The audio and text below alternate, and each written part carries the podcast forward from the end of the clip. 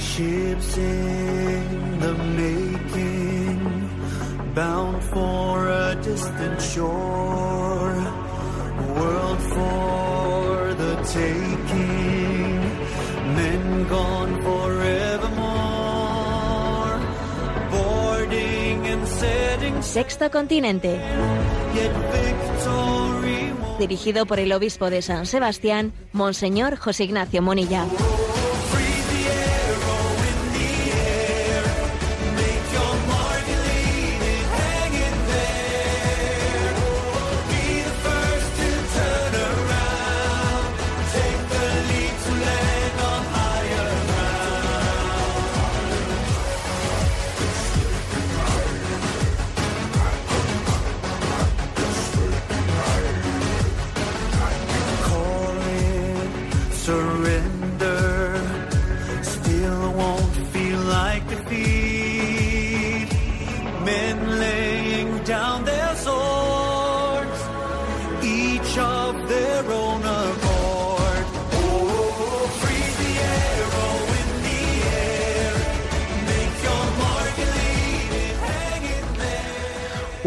Cordial saludo a todos los oyentes de Radio María. Un día más, con la gracia del Señor, nos disponemos a realizar este programa llamado Sexto Continente, que lunes y viernes de 8 a 9 de la mañana, una hora menos en las Islas Canarias, realizamos aquí en directo en Radio María España.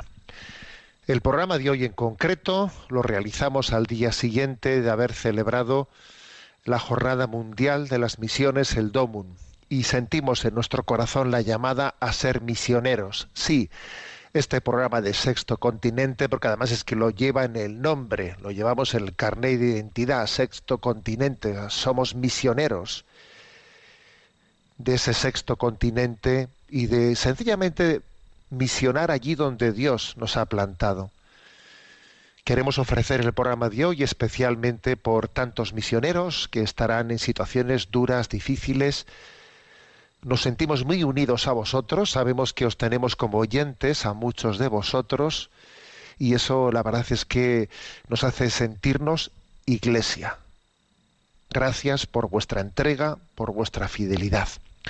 Quiero comentar también en esta entradilla del programa de hoy pues con motivo de que esta semana se han cumplido los 10 años de, de, la declaración, digamos, del fin de actividad terrorista de la organización ETA, se han, escuchado muchas cosas, ¿no? Y me parece que desde nuestro punto de vista conviene subrayar algo, ¿no? ¿Cuánto nos cuesta pronunciar la palabra condenar y pedir perdón.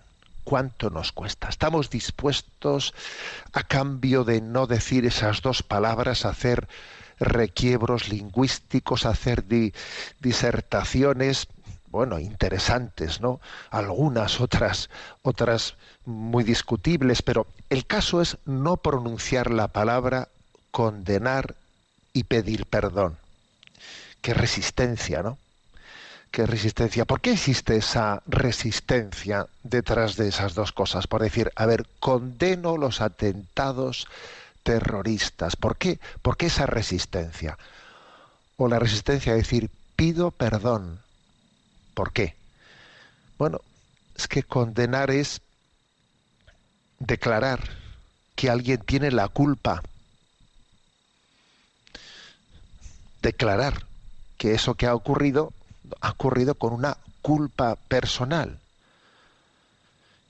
y que por lo tanto es merecedor de, de, un castigo.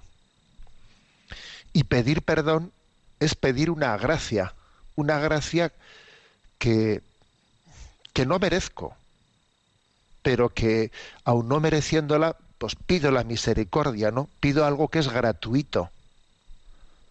La palabra perdón es como un don superlativo. Per es el super, un superlativo y es un don superlativo, algo que me que supera lo que yo puedo puedo merecer, ¿no? Pero claro, para eso yo he tenido, para poder pedir perdón, es, importantísimo haber condenado, porque haber condenado eso que ha ocurrido, es decir, a ver, no existe excusa alguna, no existe nada. O sea, es reconocer que existe esa culpa, existe la, responsabilidad moral y por tanto soy merecedor de un castigo.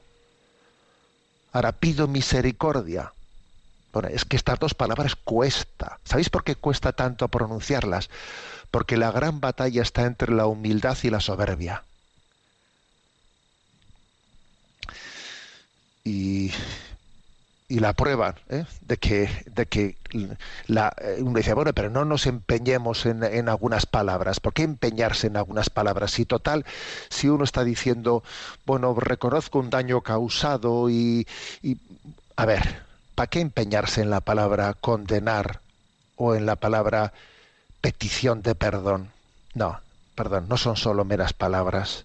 Estamos hablando de, de, de, con, de, conceptos en los que nos va la vida, nos va la vida. La prueba es que mientras que se pronuncian esas otras palabras alternativas, esos otros discursos alternativos, repito, que aunque que todo lo que apunte en la buena dirección, bienvenido sea, pero es insuficiente, es insuficiente, ¿no?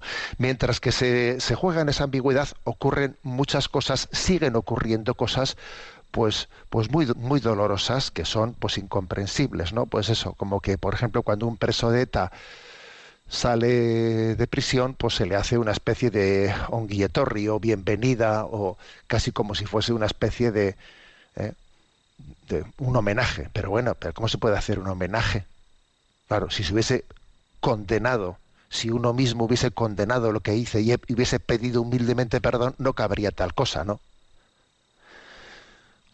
o la prueba es que cuando, por ejemplo, ¿no? pues, pues eh, ocurren que en la prisión de Pamplona eh, se proyecta pues una, una película como esa que está en las pantallas de cine de Maisabel, pues, eh, pues los presos de ETA dan un plantón y deciden no, no acudir al visionado de esa película. ¿no? ¿Por qué? Porque supone que en esa película claramente se habla de, de una petición de perdón.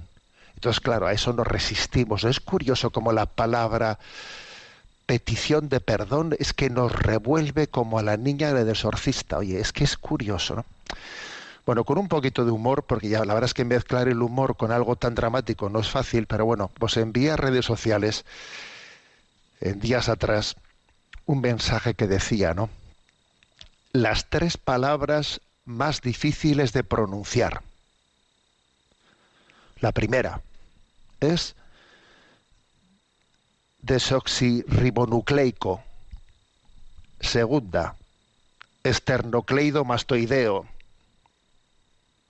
Y tercera, perdón. Yo creo que estas son las tres palabras más difíciles de pronunciar del lenguaje castellano y cuando mandé esto a redes, a redes sociales, ¿no? A ver, ¿cuál le parece a usted que es la palabra más difícil de pronunciar? Desoxirribonucleico, esternocleidomastoideo o perdón, ¿eh? claro, pues allí todo el mundo decía, sin duda la tercera, sin duda la tercera, cuesta mucho más pronunciar perdón. ¿eh?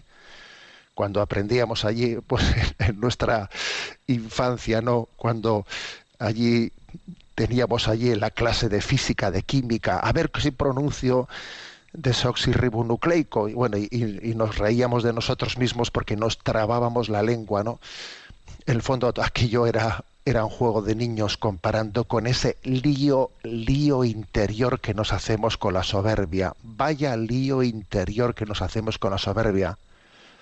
Que Dios nos dé la gracia de la humildad para para poder construir el futuro es clave, determinante, ¿no? Pronunciar, eh, declarar eh, nuestra condena hacia el mal realizado y pedir humildemente perdón. Solo así se construye el futuro, ¿no? Esto lo decimos diez años después eh, del fin de las actividades terroristas de ETA, pero esto es aplicable, como podéis, podéis imaginar, a tantísimas otras cosas de la vida. Sexto Continente es un programa que tiene interacción con los que sois usuarios en redes sociales, en Instagram y en Twitter a través de la cuenta arroba munilla, con los que sois usuarios de Facebook a través de muro que lleva mi nombre personal de José Ignacio Munilla. Y recuerdo que los programas anteriores están a vuestra disposición tanto en el podcast de Radio María como en la página web multimedia en ticonfio.org.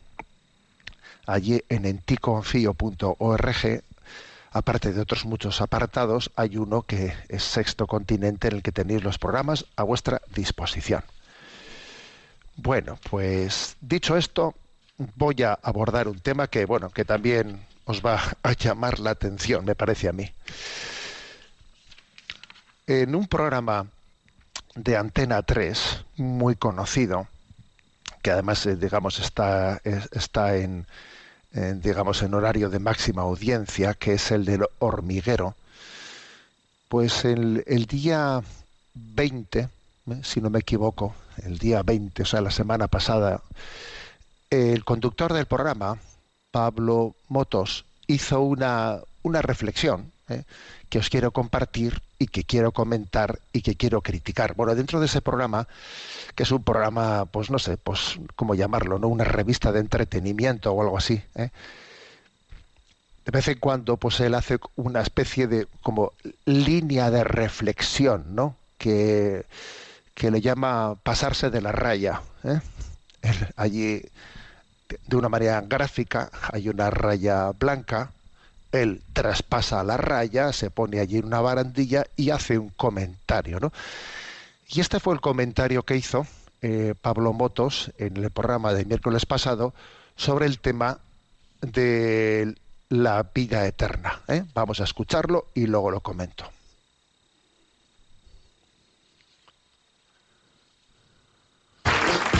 Y ahora voy a pasarme de la raya, porque de vez en cuando uno se tiene que pasar de la raya. Y me gusta venirme a esta terraza a pensar, solo pensar por pensar, porque de vez en cuando está bien, con los móviles y eso ya casi no piensas nunca.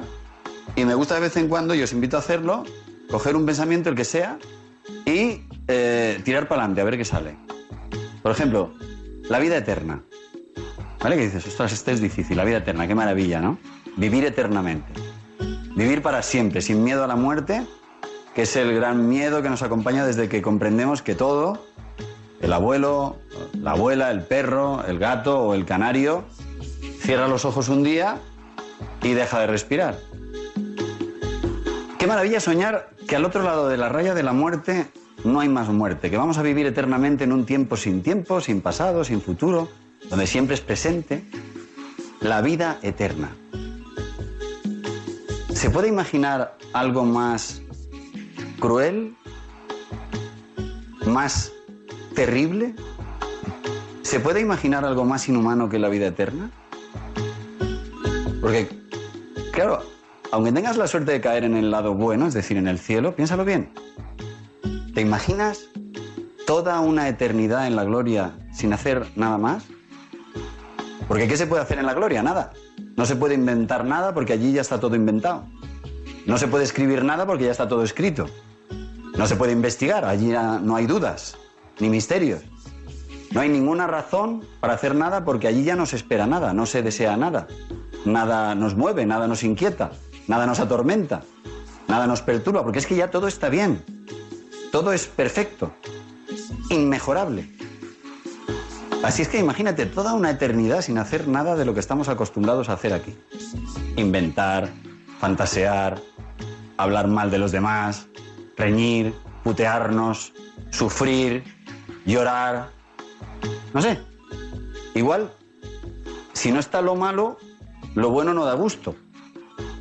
En fin, mejor no seguir pensando, estamos aquí soñando con una vida eterna, cuando somos incapaces de llenar de contenido bueno 80 o 90 años.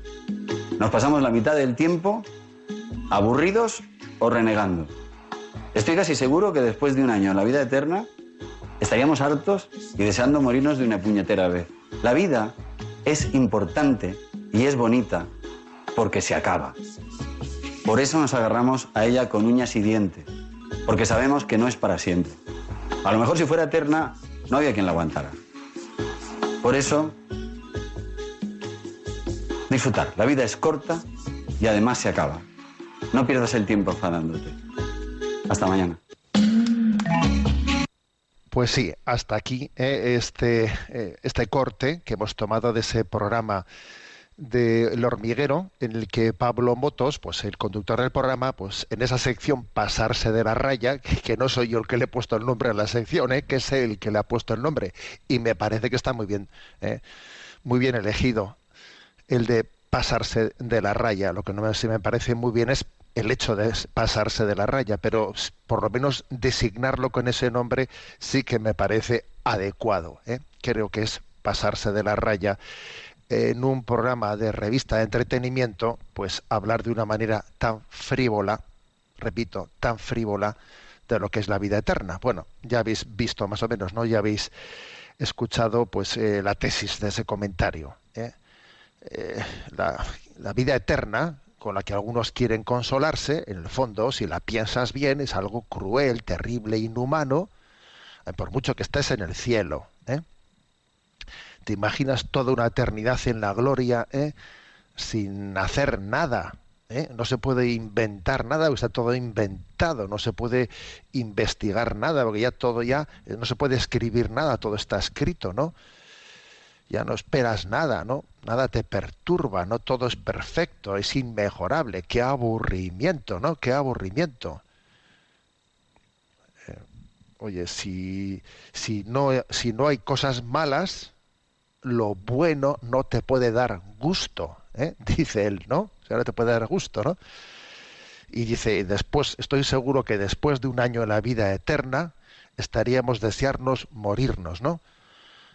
Conclusión, carpe diem, ¿no? La vida es corta y se acaba, disfrútala y déjate de historias, ¿no? Bueno, a ver, eh, es eh, es increíble, ¿no? Lo que es la frivolidad y lo que hoy en día el periodismo puede hacer por intentar, eh, pues, conseguir un poquito más de audiencia o por intentar cubrir los espacios que tienen que cubrirse que yo a veces cuando cuando pienso en cómo en que el periodismo dice para mañana tiene usted que rellenar no sé cuántas páginas y claro tener que rellenar no sé cuántas páginas de un periódico ¿eh? en el fondo sin tener nada o muy poco que decir es un problema. Cuando uno tiene que llenar espacios, espacios, pues eso, de entretenimiento, y no sé, estoy, eh, estoy con la mente en vacío a ver qué se me ocurre decir. Entonces decimos muchas tonterías, muchas tonterías, ¿no? Y sobre todo frivolidades, ¿no? Bueno, yo diría en primer lugar que cuando escucha este comentario eh, de Pablo Motos, me ha venido a la mente, lo primero que me ha venido a la mente es esa famosa escena que siempre hemos escuchado de, de San Agustín, ¿no? que estaba San Agustín escribiendo el tratado de Trinitate sobre la Trinidad y, y claro, el misterio le superaba y salió a pasear por la playa y allí se encontró un niño un niño que había hecho un agujero en la arena y estaba, venga con un cubo, venga que ir a por ir a, a por el agua y coger cubos de agua y meterlos en el hoyo y claro, eh, el agua lógicamente la arena eh, la arena la absorbe y cogía otra vez otro cubo de agua iba al mar y volvía a echarlo en, el agujero hecho en la arena y le decía niño pero qué haces y entonces le dice el niño estoy intentando meter el mar en este agujero de arena. ¿Eh? Claro, como tú, Agustín, ¿eh? que estás intentando ¿no? Eh, meter el misterio de Dios en tu cabeza, por mucho que fuese una cabeza privilegiada, ¿no? la de San Agustín. Bueno, esta es, esta es mi primera reflexión. Pero claro, por lo menos San Agustín, claro, no es comparable la cosa, ¿no? no es comparable la cosa porque, claro, con, comparar a Pablo Motos ¿no? del programa El hormiguero de Antena 3, compararle con San Agustín escribiendo de Trinitate, pues la verdad es que, claro, la comparación me parece a mí es que la cosa va más, ¿no? Porque, claro, por lo menos, por lo menos San Agustín partía de la revelación, partía de la revelación y aún así tenía el riesgo, aún partiendo de la revelación, de de intentar meter el misterio de Dios en, unas categorías humanas que siempre se quedan pequeñas. Ahora, si, si no partimos de la revelación y partimos de una percepción subjetiva nuestra, que por cierto tenemos una crisis interior, una crisis mm, de, de falta de paz interior, una, una crisis antropológica de no veas tú, y ahora yo desde esa crisis mía interior voy a juzgar, ¿eh? voy a juzgar la vida eterna. Tú fíjate, allá que voy yo, ¿eh? el colmo, el colmo del antropocentrismo ¿eh? es pretender. Es, pretender juzgar la, la eternidad desde el tiempo, la inmensidad desde mi pequeñez, desde mi pobreza, ¿eh? desde mi pobreza, ¿no? Es, es no comprender que para que los hombres, ¿no? Para que el ser humano pueda heredar la vida eterna, va a tener que ser profundamente transformado. Profundamente transformado. O sea, la vida eterna no es, anda, ya, ya he muerto, ahora he pasado la, la puerta al otro lado, ahora ya estoy aquí.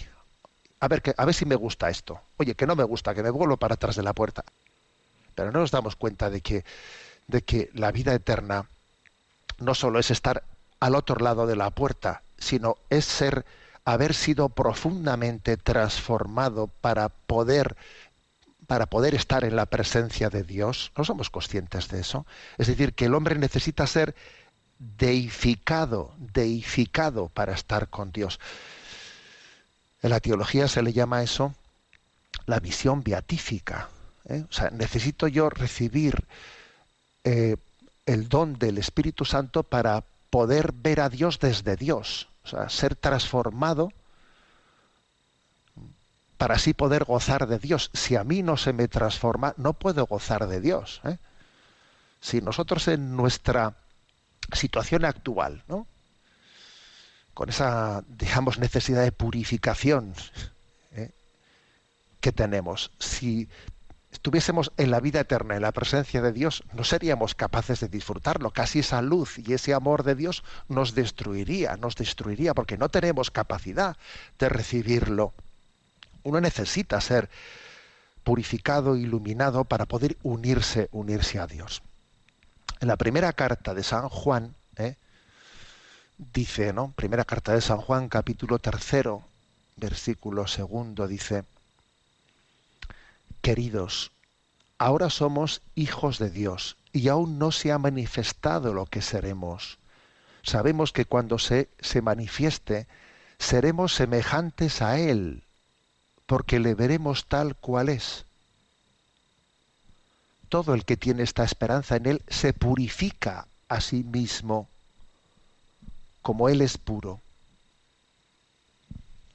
Es decir, que para poder contemplar a Dios hay que transformarse, hay que transformarse, hay que deificarse. Nuestra alma se tiene que divinizar, se tiene que divinizar. San Juan de la Cruz utilizaba imágenes impresionantes, potentes donde las haya, ¿no? Como hablaba de un tronco, un tronco que es echado en el fuego y que cuando es eh, arrojado al fuego, si el tronco todavía tiene humedad, pues el tronco chirría, eh, sale toda la savia como espumarajos, ¿no? Por los costados del tronco, hasta que finalmente, cuando se ha secado, se convierte en brasa, en brasa, y es uno, uno con la llama. Bueno, aquí no utilizamos la palabra fuego y llama en el sentido de, fuego de condenación, sino fuego del amor de Dios. O sea, es que para poder, para poder contemplar a Dios, uno necesita haber sido purificado. Entonces, claro, pues todas esas cosas que dice que dice en su comentario, ¿no? Pablo Motos en el hormiguero. Y claro, pues, eh, allí que me voy a aburrir, ¿no? Me- allí pues es que no te va a tener nada que hacer, ¿no? Vaya rollo, ¿no? Que por cierto, me recuerda esto una anécdota que creo que ya he comentado en antena. Recuerdo, recuerdo que siendo yo, pues, un chaval de 17 años, ¿no? Que trabajaba yo allí en los veranos en una, en una frutería, ¿eh? en San Sebastián trabajaba vendiendo fruta y entonces allí se extendió un poco la noticia de que yo me iba al seminario. Y entonces, pues recuerdo que una clienta, así que era de ideo- ideología así marcadamente no politizada, muy anticristiana y tal, ¿no? pues se enteró de que yo iba al seminario y me empezó a decir, pero tú qué, tú qué quieres, ¿Eh? ¿Ir al cielo o qué? ¿Eh?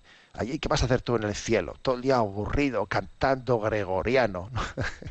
y fíjate, me, he acordado de esa anécdota, ¿no? Escuchando este programa de, de Antena 3, ¿no? Y entonces, fijaros, ¿no? Lo que es, eh, lo que es la, el atrevimiento humano de que, con, digamos, con esa, con, esa falta de conciencia, ¿no? De que estás, estás abriendo la boca para hablar de un misterio del que no tienes ni idea. ¿eh? Y el atrevimiento humano es así. ¿eh? Cuanto menos idea tengo, ala, pues más me atrevo a abrir y a y de alguna manera, de una manera, digamos, inconsiderada, ¿no? Pues a, a trivializar lo que es tan serio, lo que es tan serio. ¿eh? Entonces, repito, ¿eh? y esta es, digamos, un poco la, la clave de la respuesta a esa, a esa objeción que hace, ¿no? En, el programa de Hormiguero, en ese pasarse de la raya Pablo Motos. Sería cruel, terrible, inhumano, ¿eh?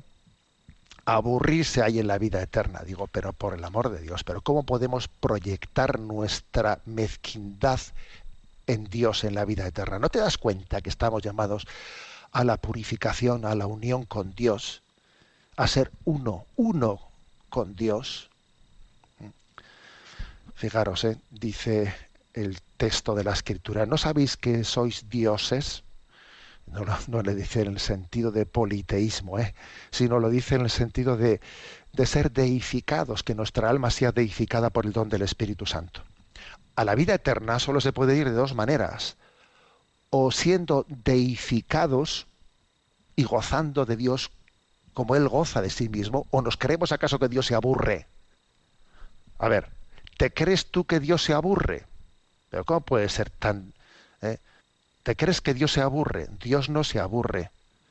Y los que somos transformados en Él tenemos el gozo inmenso, infinito que Dios tiene participado con nosotros. Al cielo solo se puede ir o deificados o a la vida eterna. ¿eh? Solamente se puede ir, la, la alternativa es ir condenado, porque si uno no se transforma para gozar de la luz de Dios, pues él, mismo entra en un estado en el que su estado de la vida eterna es de condenación, porque se ha cerrado la luz de Dios. Y entonces, ¿eh? entonces, pues la alternativa no será volverse aquí, no, la alternativa será la vida eterna, pero la condenación. Bueno, pues este es el comentario, ¿no? Mm, pasarse de la raya se llama eh, en la sección esa del hormiguero. Bueno, y me hace, y me hace gracia, ¿no? Esta es una buena, ¿eh? una buena descripción de cómo estamos en una, en una cultura cristiana. ¿eh? Y además, fijaros, ¿eh? que es, que es en, Antena 3, que es una cadena que se supone que no es de la pues de las cadenas que sea más en sus noticiarios, etcétera, ¿no? Más ostensiblemente, digamos, anticlerical. ¿eh? No, pero, pero es que estamos en una cultura de la frivolidad que lo empapa todo, ¿eh? que, lo, que lo va llenando todo, ¿no? Y creo que por eso no necesitamos también dar razón de nuestra fe ¿eh? y formarnos pues, para poder para poder responder a tantas ¿eh? a tantos cuestionamientos. Bueno, os voy a dar una alegría porque esta semana también celebrábamos el viernes pasado la memoria de San Juan Pablo II. ¿eh? Y aquí tenéis una, una canción en la que vamos a escuchar al Papa cantando. ¿eh? Se ha hecho como una realización posterior a, en la que se ha incluido el canto del Papa con la voz de Juan Pablo II, en la que él canta Abba, Pater, Padre.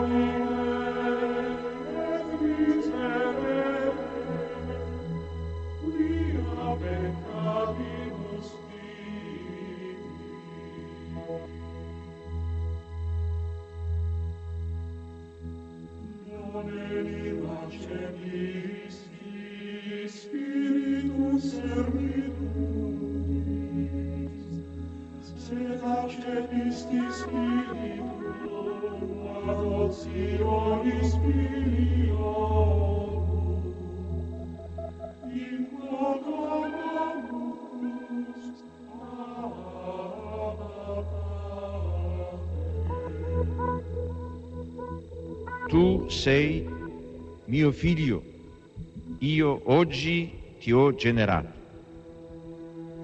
Io gli sarò padre, egli mi sarà figlio. Sono parole profetiche, esse parlano di Dio che è padre nel senso più alto e più autentico della parola. Dice Isaia, Signore, tu sei nostro Padre, noi siamo argilla e tu colui che ci dà forma. Tutti noi siamo opera delle tue mani.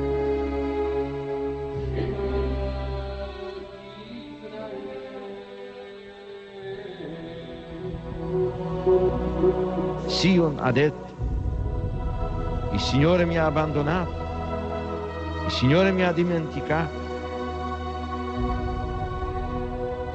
Si dimentica forse una donna del suo bambino? Anche se ci fosse una donna che si dimenticasse, io invece non ti abbandonerò mai.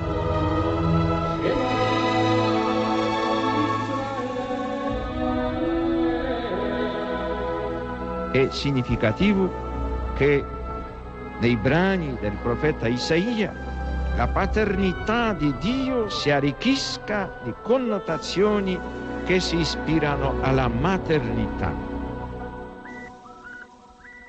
Gesù annunzia molte volte la paternità di Dio nei riguardi degli uomini, riallacciandosi alle numerose espressioni contenute nell'Antico Testamento. Per Gesù Dio non è solamente il Padre di Israele, il Padre degli uomini, ma il Padre suo, il Padre mio. Pater noster, pies in cieli, sanctificetur nomen tuum, adveniat regnum tuum, fiat voluntas tua, sicur in cielo ed in terra.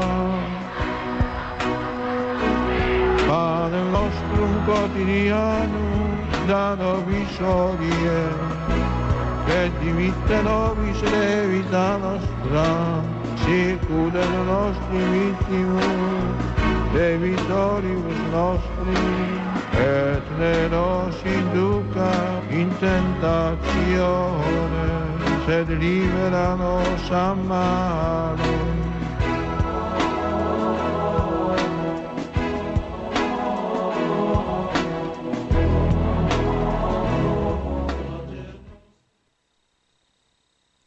No me digáis que no es una sorpresa ¿eh? escucharle a San Juan Pablo II cantar el Pater Noster, el Padre Nuestro, ¿no? con, esa, con esa belleza. Tenemos nuestro rincón Chesterton. Y eh, vamos a hablar de un aforismo muy interesante, ¿eh? que es el, de, el del matrimonio. ¿Qué cosas dice Chesterton del matrimonio? La verdad es que fue alguien que habló mucho, habló mucho del matrimonio, hizo una gran apología, eres un gran apologeta del matrimonio. Él fue un hombre profundamente enamorado. Eh, la verdad es que, bueno, pues él como era, como todo, bueno, como todo, como muchos literatos, que es un poco, pues, eh, digamos, desordenado, eh, bueno, pues metido en su mundo de ideas, pues la verdad es que tener, ¿no? En su vida, pues una esposa, una esposa que le permitía vivir al mismo tiempo ¿no? en el mundo del afecto, el mundo de la, de la ternura, del amor, de la entrega, pues eso le, compensaba esa faceta eh, intelectual. ¿no? Entonces yo creo que lo primero que descubrimos en él es algunas expresiones en las que es que se habla de un hombre, o sea, se visualiza lo que es un hombre enamorado. Por ejemplo, ¿eh? He encontrado aquí esta perla suya que dice, dice él, ¿no? A otro, eh, a un interlocutor, dice, acaba usted de decir que está casado con la mujer más buena del mundo. Bueno, es extraño, pero también yo lo estoy. Es una coincidencia que ocurre a menudo. bueno, cuando alguien está enamorado dice, pero bueno, pero mi mujer es la mujer más buena del mundo, ¿no? Y dice el de al lado, no, no, la más buena del mundo es la mía. Y dice otro que no, que no, pero estamos que estamos todos casados con la misma, con la misma o no, no. Es que es es que es el amor, ¿no? Es el corazón del enamorado el que el que la lo lleva a percibirla así. Estoy casado con la mejor mujer del mundo, ¿no? Bueno, pues es, hermoso verle a Chesterton decir esto, ¿eh? os lo voy a repetir.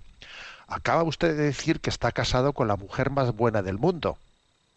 Bueno, es extraño, pero también yo lo estoy. Es una coincidencia que ocurre a menudo, sí, ocurre en todos los corazones ¿eh?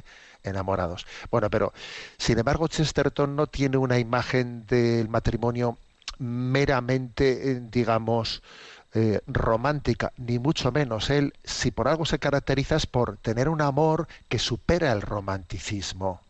¿Eh? Y es una frase suya que, vamos, que ha tenido una trascendencia muy grande, la, que, la que dice que no solo es el amor el que sustenta el matrimonio, sino que es el matrimonio el que sustenta el amor. Que es una frase, si queréis, poco romántica, pero muy verdadera, muy verdadera. Añado la siguiente, eh, dice también él. Muchos hombres han tenido la suerte de casarse con la mujer que aman, pero tiene mucho más suerte el hombre que ama a la mujer con la que se ha casado. Este, la verdad es que es un hombre Chesterton tremendo, ¿eh? porque nos hace, nos hace pensar. Hay que casarse con la mujer con la que amas, sí, claro, pero sobre todo lo importante es amar a la mujer con la que te has casado. ¿eh? Porque lo importante es el día a día, ¿no? No únicamente si estuviste enamorado el día que te casaste, no, sino, sino que a posteriori también uno tiene que reenamorarse día a día. ¿eh? Dice en otra de sus expresiones, en el futuro, en vez de la vieja distinción entre casados y solteros, habrá una distinción entre casados y realmente casados. O sea, es decir, lo que hace falta es que el matrimonio sea auténtico, que sea de verdad, que es que, que hay mucha unión. Bueno, hoy en día la verdad es que si Chesterton eh, pues estuviese entre nuestros días hubiese comprobado que, claro, que cuando uno no está realmente casado, deja de casarse, claro. Eso es así. Pero él ya, fíjate, ya lo decía, habrá una distinción entre casados y realmente casados. Es que hoy en día, en el fondo, la distinción está en el que el que el matrimonio o es auténtico, es con la plena convicción, o uno, o uno renuncia a él. ¿Para qué casarse? Claro. ¿Mm? Otra de sus eh, genialidades, dice él, quieren estar en misa y repicando, quieren hacer una perfecta boda, pero sin que el matrimonio sea sagrado. Quieren poner a la mujer en un pedestal, pero no se preocupan de comprobar si el pedestal es sólido. A ver, ¿eh? nos, gusta hacer, ¿no? Pues una, una ceremonia, además ahora es curioso porque eh, aparte de la disminución tremenda, ¿no? Del número de, de bodas por la iglesia y por lo civil, ¿eh? Pues eh, a la gente lo que le gusta es hacer bodas originales, ¿eh? bodas originales con todo tipo de sorpresas. Venga, tengo que ser original y hacer sorpresas, ¿no? Y o nos vamos a tal sitio de fiesta y eh. el otro día observé que, eh, vamos, me, me contaron que aquí en San Sebastián, ¿no? Pues vinieron pues algo así como 160 personas ¿no? Desde Nueva York a pasar un fin de semana en San Sebastián, eh, pues alquilaron un par de hoteles y hacer una boda en San Sebastián. eh. Bueno, pues porque es original, todo el mundo vamos un fin de semana a un sitio y allí hacemos una boda en un sitio bonito y tal. Bueno, es que al final dice él, no se preocupan de comprobar si el pedestal es sólido. Eso no es sólido, eso es un teatrillo. ¿eh? Y entonces, ¿dó- ¿dónde está lo sólido? Lo sólido, dice Chesterton. Tener la misma teoría fundamental, estar de acuerdo en lo que es virtud, estar de acuerdo en lo que es pecado, llamar a las mismas cosas deberes y a las mismas cosas desgracias, esto es realmente necesario para que un matrimonio sea medianamente feliz. Y esto se adquiere mejor con una religión compartida, o sea, con una fe compartida, que con menas, con meras afinidades y auras. Claro, mira, es que ese es el pedestal sólido, el compartir una misma fe, el compartir pues un, un mismo horizonte, ¿no? de la vida, entender que esto es virtud, esto es pecado, esto merece la pena, es cuando uno comparte, aunque tenga muchas miserias, ¿eh? Aunque tenga muchas miserias, pero por lo menos comparte la cosmovisión, ¿no? Entonces, claro, pues tenemos por lo menos un pedestal un poco firme, ¿no? Entonces, bueno, pues Chesterton fue muy crítico ¿eh? ya en aquel tiempo en el que la modernidad ¿eh? estaba adelantando lo que más tarde sería el mayo del 68. ¿eh? Y entonces una expresión suya dice, una expresión que es una flagrante contradicción en dos palabras es la de amor libre. Obligarse a sí mismo es la propia naturaleza del amor. Dice él, pero ¿cómo que amor libre? Pero qué tontería es esa. Pero si la palabra amor significa obligarte a ti mismo, significa atar tu corazón, comprometer tu corazón como amor libre. Es que no se puede soplar y sorber al mismo tiempo. ¿eh? Repito la expresión, ¿eh? Una expresión que es una flagrante contradicción en dos palabras es la de amor libre. Obligarse a sí mismo es la propia naturaleza del amor. Y entonces sigue él, ¿no? criticando y dentro de esa crítica de la cultura eh, que deforma las cosas, también viene a decir, fijaros cómo eh, pues el mundo hace un espectáculo, la novela, la literatura, el cine, eh, pues mm, las series, ¿no? Las plataformas diríamos hoy, etcétera, ¿no? Pues las telenovelas, etcétera. Claro, lo que le resulta atractivo, lo que le da juego no es un matrimonio sólido, eso no le da juego, ¿eh? Eh, sino más bien hemos hecho, ¿no? Pues de, de la literatura, del cine, hemos hecho pues una especie de exhibición del matrimonio roto, generando obviamente heridas, ¿no? Dice Chesterton, el matrimonio sensato no es teatral. El sensato no es teatral. Por lo tanto, no es sorprendente que los dramaturgos más modernos se hayan concentrado en el matrimonio demente. Claro, lo que se lleva al cine, lo que se está continuamente es, en vez de ensalzar el matrimonio sólido, se está más bien ensalzando pues el matrimonio demente, dice él, ¿no? En resumen, que Chesterton es una apologeta del matrimonio, del matrimonio fiel e indisoluble, ¿no? Dice él, por ejemplo, el matrimonio es atacado no porque sea una institución que se desvanece, sino porque es una institución que perdura. ¿Mm? Y él eh, lucha contra, pues, con- contra eh, pues el divorcio, lucha contra, contra, contra los ataques de la, de la monogamia, él subraya mucho, ¿no? Pues cómo la, la cultura judío-cristiana pues, eh, ha, ha dado a luz la, mono- la monogamia, como Jesucristo pues, la ha subrayado, ¿no? Y dice él, la poligamia es tan práctica como la esclavitud. A ver, detrás de la poligamia hay esclavitud. ¿eh? Bueno, en definitiva, ¿no? Eh, hay una hay un canto, ¿eh? un canto al matrimonio en Chesterton, como por ejemplo, ¿no? cuando dice todas las cosas que hacen que la monogamia sea un éxito son por su naturaleza antidramáticas, o sea, nos llaman la atención. Por ejemplo, el crecimiento silencioso de una confianza, las heridas y las victorias compartidas, ¿eh? la fecunda maduración ¿eh? de las viejas bromas, dice el del sentido del humor entre una pareja, ¿no? Todo eso, ¿no? Surge cuando un corazón, cuando dos corazones se entregan y se comparten plenamente el uno con el otro, ¿no? Bueno, hasta aquí, como veis, eh, bueno, pues nuestro nuestro momento Chesterton subrayando este aforismo tan tan bello.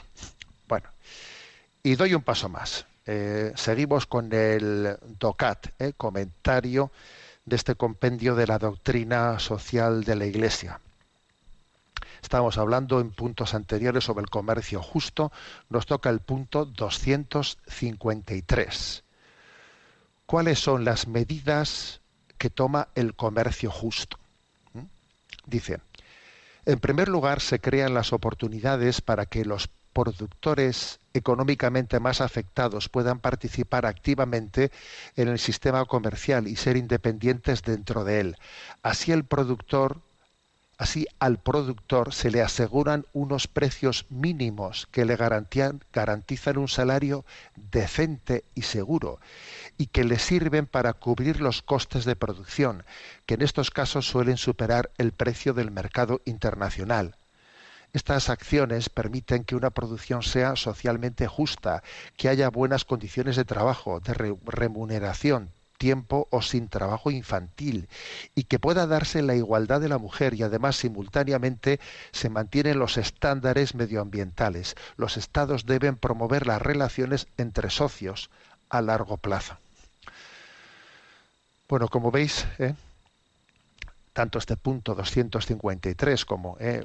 los, de, los, de, este apartado sobre, sobre el comercio justo hablan de cómo la doctrina social de la Iglesia quiere explorar este camino cómo, eh, cómo poder em, buscar formas de comercio justo eh, en las que en las que se bueno pues se respete a los pequeños productores se les respete a los pequeños comercios eh, cómo, cómo, puede haber un mercado internacional en el que en el que puedan llegar en, en, igualdad de condiciones pues para competir productos que vienen no desde lugares en los que bueno pues legítimamente uno ha intentado producir las cosas bueno pues sin sin sin tener que vender ¿eh? venderse a, multinacionales sin tener que vender la heredad de sus padres sin tener o sea es terrible no la verdad es que muchos muchos estarán estarán pensando estarían pensando o estaréis pensando es que eso hoy en día es casi una especie de romanticismo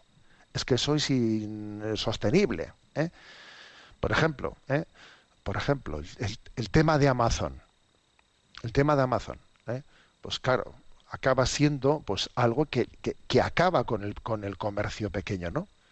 Que acaba con pues con una posibilidad de entonces eso es inexorable, eso es sí o sí, eso lo tenemos que asumir como si fuese pues una especie de glaciación, ¿no? Que es que de repente viene la era una, una era de glaciación y eso no hay quien lo cambie, o, o deberíamos de tener una capacidad de resistencia, una capacidad crítica frente a ello. O quizás, fijaros bien, ¿no?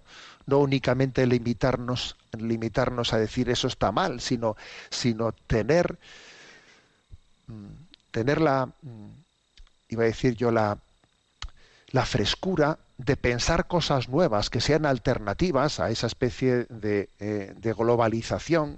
Eh, he puesto el paradigma de Amazon, que acaba con eh, que acaba con el pequeño comercio, acaba con él. Deberíamos igual de, de dar a luz nuevas nuevas iniciativas que permitiesen un comercio justo. Entonces, ¿eso es posible? a ver, yo creo que el bien común existe. Y si existe el bien común, pues, pues igual, entre los que me están escuchando especialmente habrá personas que tengan un alma, ¿eh? un alma social especial como para tomarse esto en serio. Tomémonos esto en serio. Hay que buscar fórmulas, ¿no?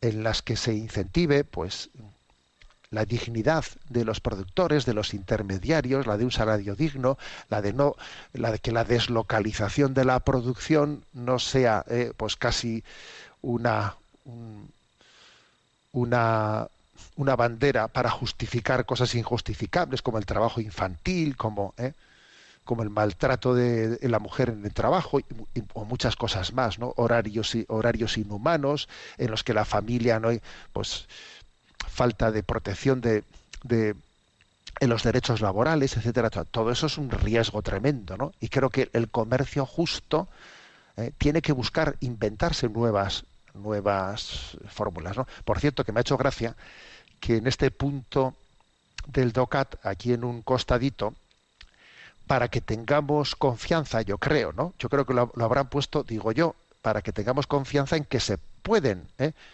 inventar o sea, se pueden dar a luz nuevas iniciativas ¿eh? en las que el comercio pueda ser justo, ¿no?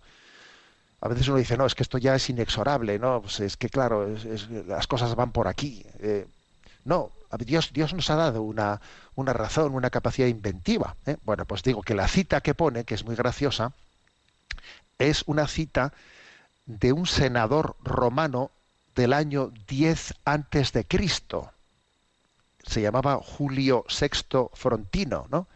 Entonces él dice, ¿no?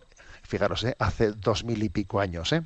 dice, los inventos han llegado ya desde hace mucho tiempo a su límite. No aguardo esperanza de que pueda haber nuevos desarrollos. Fijaros lo que dice este senador romano el año 10 antes de Cristo. Dice, bueno, esto de los inventos, jo, es que ha sido impresionante los inventos que ha habido últimamente, pero esto ya ha llegado a su límite, ya no tengo esperanza en que pueda haber nuevos ¿no? desarrollos. Bueno, pues lo mismo podemos decir nosotros de, de pensar que esto ya no hay quien lo cambie, o sea, que se ha acabado, ¿no? Se ha acabado una, una imagen, o sea, un tipo de economía en la que se dignifique a la persona, ¿no? eso ya se ha acabado, tenemos que tragar, ¿eh? Inevitablemente tenemos que tragar con esta, eh, con esta economía eh, de globalización eh, en la que pues el, el que no esté dispuesto a vender su dignidad, pues no, no, va a formar parte en este carrusel. ¿no? Creemos en un comercio justo, creemos en un comercio justo. O sea, me parece que esa, esa esperanza en el fondo es un, un creer en que en que las injusticias no, no tienen la última palabra y, este es un sistema fundamentalmente, a ver, injusto, ¿eh? injusto. En el que los pequeños productores, los pequeños intermediarios, pues es que se, están siendo borrados, borrados del mapa, por unos, eh, por unas empresas que además pretenden, ¿eh? las grandes tecnológicas, puesto el caso de Amazon y las grandes tecnológicas están como adueñándose del mundo y encima pretendiendo controlarlo ideológicamente, con una pretensión ideológica ¿eh? de control del mundo. Bueno, pues este es el punto 253. ¿eh? Tenemos el tiempo cumplido y bueno, como he, termino como he comenzado, ¿eh? diciendo que ayer era el día del Domun y que hemos hecho nuestro, nuestro ofrecimiento de este programa por todos, ¿no? por todos los misioneros. Sabemos, sabemos, por cierto, ayer comentaba yo en la homilía de ayer, que las misiones, eh, hoy en día siempre ha sido así, pero hoy en día lo vemos con mucha mayor claridad, las misiones son una autovía de doble dirección, de ida y de vuelta, y que así como en un tiempo hablábamos de las misiones y teníamos el riesgo de tener un cierto paternalismo, pues hoy en día vemos cuánto estamos recibiendo, cuantísimo estamos recibiendo de esos países que antaño eh, los, eh, decíamos que eran países de misión y ahora nosotros en buena medida estamos recibiendo esa sabia joven, esa fe joven de esos, de, esos lugares y de esos países. ¿no? benditos eh, sacerdotes que son enviados también fide y donum a nuestras diócesis para evangelizar. La bendición de Dios Todopoderoso, Padre, Hijo y Espíritu Santo descienda sobre vosotros. Alabado sea Jesucristo.